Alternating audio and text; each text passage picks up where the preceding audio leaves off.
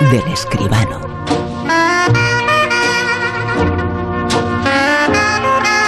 Cine, aquí como siempre en La Rosa de los Vientos, eh, con José Manuel Escribano. Muy buenas, ¿qué tal? Buenas noches, Bruno, ¿qué tal? Una vez más hay que recordar que hay que ir al cine.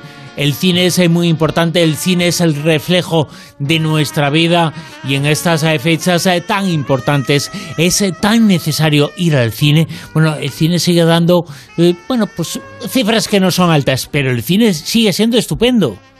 Naturalmente, y además es de los pocos sitios seguros. Lo estamos repitiendo, no sé si demasiado, pero es que realmente esta es la verdad. Es que es así, eh, claro. Claro que sí. Es decir, eh, lo que no tenemos que hacer es, como hemos visto esta semana, ir a bailar dos centenares de personas a lo loco y sin mascarilla en una sala, ¿verdad? Eh, eso es una imprudencia absoluta. Pero en el cine, bueno, hay medidas de seguridad a la entrada, a la salida, las butacas están aisladas, no hay nadie en la butaca de al lado en ningún momento todo el mundo vamos con mascarilla. La verdad es que en el cine creo que está demostrado que no hay contagios, se puede ir al cine y sobre todo estamos en el momento ya en que hay que apoyar de una manera decidida. El cine español, no, solo las películas, sino la industria, todo el cine, necesita la ayuda de todos y tenemos que ir al cine. El cine es seguro, se puede ir al cine y además, Bruno, es que en el cine se pasa muy bien, francamente. Y es que tenemos eh, que decir, recordar, eh, lo hemos eh, comentado contigo en muchas ocasiones, el cine no es solamente son esos eh,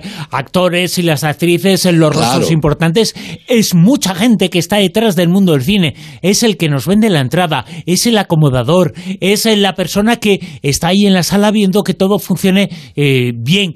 Hay mucha gente en el mundo del cine y el mundo del cine no solamente es el famoso, el millonario, el actor conocido por todos. No, no. Esa es la excepción en cuanto al número de personas. Claro que sí, cuando una película llega a la pantalla, a lo mejor ha habido un centenar de personas que han intervenido en, la distribución, en la exhibición, porque, porque ahí están esas partes de la industria que son importantísimas. Y todas esas personas, hombre, hay que apoyarlas, necesitan también su trabajo para, para, para tener una vida normal, dentro de lo anormal que es todo ahora mismo, ¿no? Por eso son tan importantes, y lo vamos a comentar en la actualidad, en los premios Goya de este año.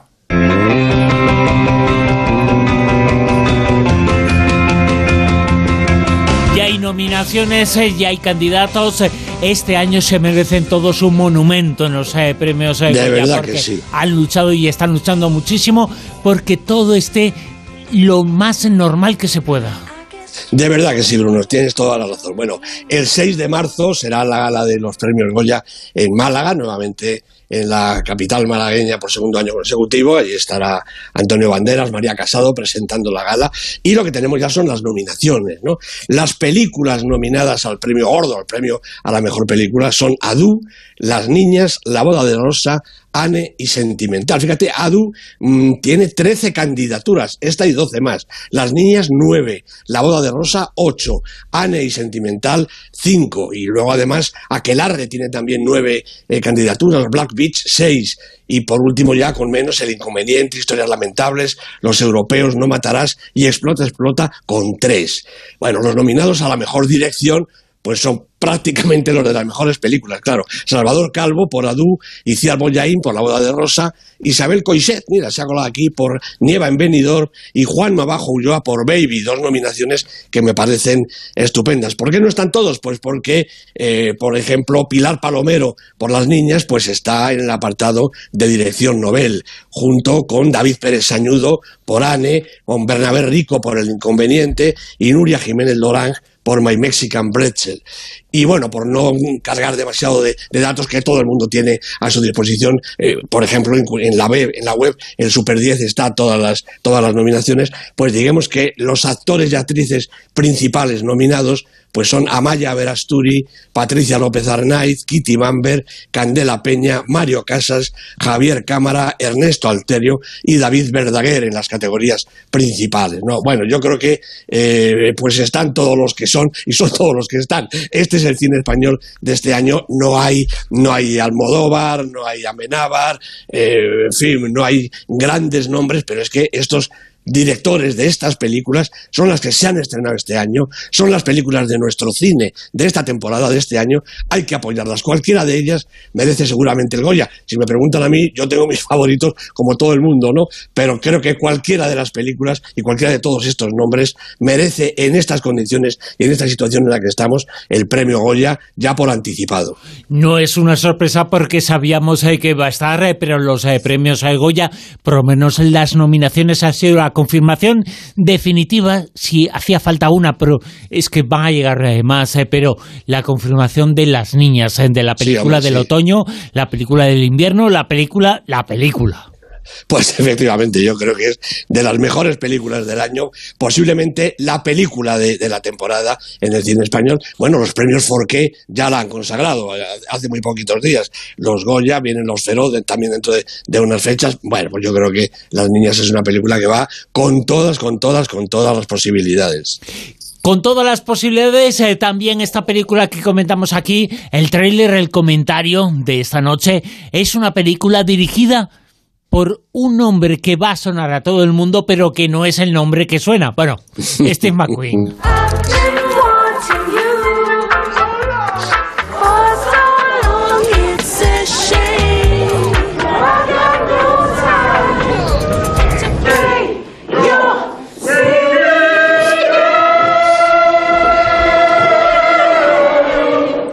We are the small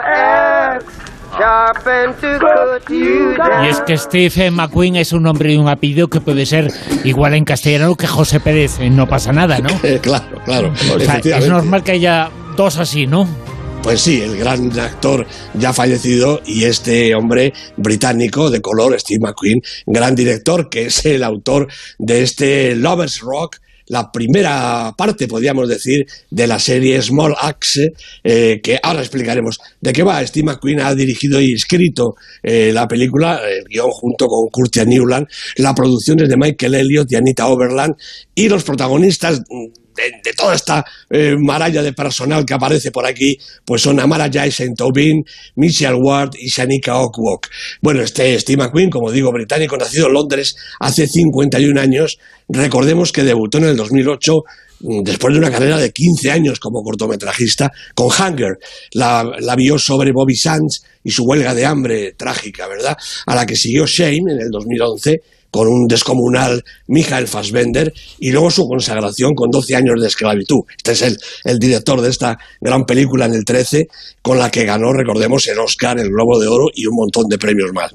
Luego dirigió Viudas en el 2018 y ahora nos llega yo creo que esto es como un experimento, ¿no? Una especie de cine por entregas consistente en cinco capítulos que van a ir apareciendo sucesivamente en las salas y en las plataformas de pago a la vez, ¿no?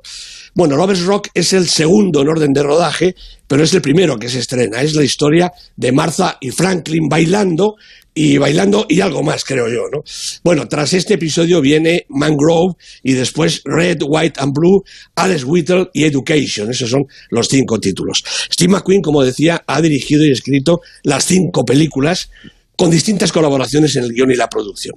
La que nos ocupa, Lovers Rock, se desarrolla a lo largo de una noche de fiesta, son unas horas calientes, diría yo, presididas por el blues, el reggae, la danza y el humo, ¿eh? mucho humo. Bueno, la fiesta es en casa de la familia Marshall, con motivo del cumpleaños de Cynthia, la hija pequeña, y todo el día se va en preparativos. Los más importantes, la bebida y la comida, y el trasiego de muebles que se van al jardín para dejar sitio a la coreografía eh, sucesiva y luego a la instalación del tocadiscos y los potentes altavoces. Y en cuanto cae la tarde, pues por allí se arriman familiares y amigos, muchos amigos, toda la juventud de la comunidad jamaicana residente en Londres, chicos y chicas de pelo rizado, mil veces peinado, ataviados con sus mejores galas, vestidos brillantes, pegados al cuerpo, trajes recién planchados, zapatos relucientes, carmín, rímel, loción de afeitar sin tasa, ojos brillantes y bocas ávidas, toda una legión de aspirantes a la diversión, el baile y el amor. Bueno, ahí están ya Franklin y Clifton, y Reggie y Parker, la verdad es que unos más bienvenidos que otros, y Marta, que se ha escapado por la ventana de su casa, y Patty, su íntima amiga, y los de la música, armados de una pila de discos y un arsenal de canutos que parece infinito. Y poco a poco los sonidos y el humo van envolviendo a los danzantes y ya baila todo el mundo y las parejas se van apretando más en una atmósfera que se vuelve más y más caliente. Bueno, la cámara de McQueen y de su director de fotografía, Xavier Kirchner, penetra milagrosamente entre los cuerpos soldados y la pantalla se llena de ritmo y de color. Es un universo en armonía, es la felicidad. Bueno, también hay algún encontronazo, claro, pero nada que no se resuelva con un gruñido a tiempo, un empujón, una mirada un poquito más feroz. Martha y Franklin se han encontrado en el centro de la masa palpitante. Bailan, se abrazan, se enamoran. Bueno, y poco más. Acaba la noche y acaba la película. Este episodio es quizá el más gozoso, el menos doliente de la serie, como un prólogo, un preámbulo de lo que vendrá después, pero siempre es un toque de atención, un repaso sobre las condiciones y los problemas de la gente de color en el Londres de las últimas décadas y una reivindicación de su valor y de su fuerza. No en vano el título genérico es Small Axe, como dice Bob Marley en una de sus canciones. Si vosotros sois el árbol grande, nosotros somos el hacha pequeña. Stephen McQueen fue el director de una de las películas que se puede considerar uno de los grandes éxitos de los últimos años, 12 años en esclavitud.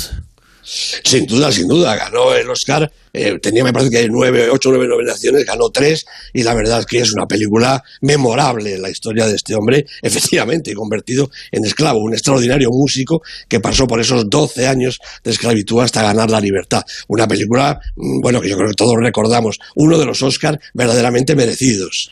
Y López Roca es la película que presenta ahora y que hemos eh, contado aquí esta noche en el Super en Días, eh, que vamos ya mismo con él.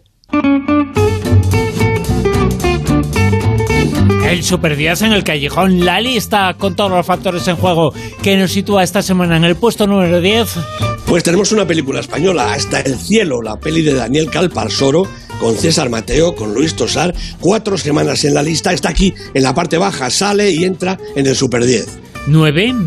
Babi, la película de Juan Navajo, Ulloa, Babi o Baby, con Rosie Day, Harriet Harris, segunda semana en la lista, ha subido un puestecito. En el puesto número 8. Bueno, esta cosa maravillosa, Wonder Woman 1984 de Patty Jenkins, con la guapísima Gal Gadot, convertida en la Wonder Woman, yo creo que ya para la eternidad. Cinco semanas en la lista. 7.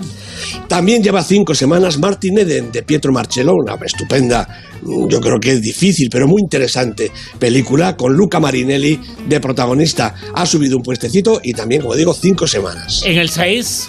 Pues está Los Cruz, una nueva era. Sigue siendo la película más taquillera, lo que no quiere decir que haga mucha taquilla, pero de momento es la que gana. Joel Crawford es el, el director y la película es una peli de animación muy divertida. Cuatro semanas en la lista. Superamos el Ecuador, puesto número 5.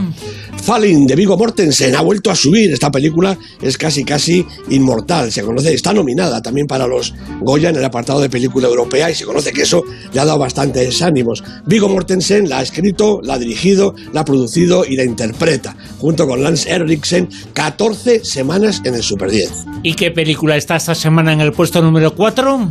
My Mexican Pretzel, otra de las películas nominadas también para el Goya, Nuria Jiménez, nominada como directora novel. Es un falso documental, pero es una película realmente interesante y lleva ya siete semanas en nuestra lista. En el 3. Beginning, la película de Dea con un Vegas Billy, ocho semanas en el Super 10, mantiene la posición, la película yo creo que es difícil, dura, pero realmente una obra de arte. No se la deben perder los buenos aficionados al cine este año tan difícil, tan complicado, está llevando a la parte alta algunas películas que pueden ser difíciles, y eh, complicadas, pero que son arte puro. Efectivamente, así es. Esta es una de ellas. Beginning en el puesto número 3 y en el 2. El Padre, otra película estupenda de Florian Seller, está con Anthony Hopkins, Olivia Colman, Anthony Hopkins, como ya comentábamos, apuntando al Oscar Está memorable, fantástica interpretación. Cinco semanas en el Super 10, ha subido un puesto. Y atención al puesto número uno por, eh, yo qué sé, 500 semanas consecutivas. bueno, son 20, 20 semanas Pero bueno, casi casi, ¿eh?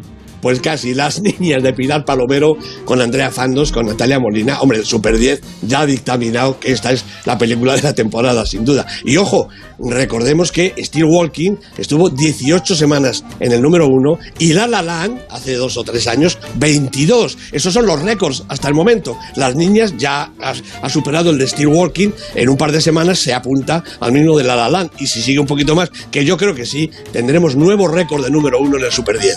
Eh, fíjate que Steel Walking es una de las grandes eh, películas, no de, de, los últimos años, sino de la historia del cine. y La Land es una de las películas más eh, premiadas. Por ahí pues ahí está la película Las Niñas. Semana número 20 en el número 1. La película de Pilar Palomero tiene estas eh, cosas extrañas. Eh, los Goya, ella está eh, nominada como candidata a la mejor dirección Nobel. Nadie duda de que tenía que estar nominada a, a mejor eh, director eh, y directora, pero eh, son estas cosas. Si eres Nobel, no puedes aspirar al premio máximo. No, no lo sé, no lo entiendo, pero bueno. bueno, pues, pues un poquito porque tiene que haber para todos, ¿no? Sí, Así caben más. En lugar de cuatro, pues se reparten ocho nominaciones. bueno, no, deja de estar bien, la verdad. En el puesto número uno, las niñas, semana número 20. Y lo que esperemos lo que queda. Nos lo contará, por supuesto, aquí a partir de, la semana que viene, José Manuel Esquivano en el Callejón. José Manuel, muchas gracias. Nada, Bruno, un abrazo.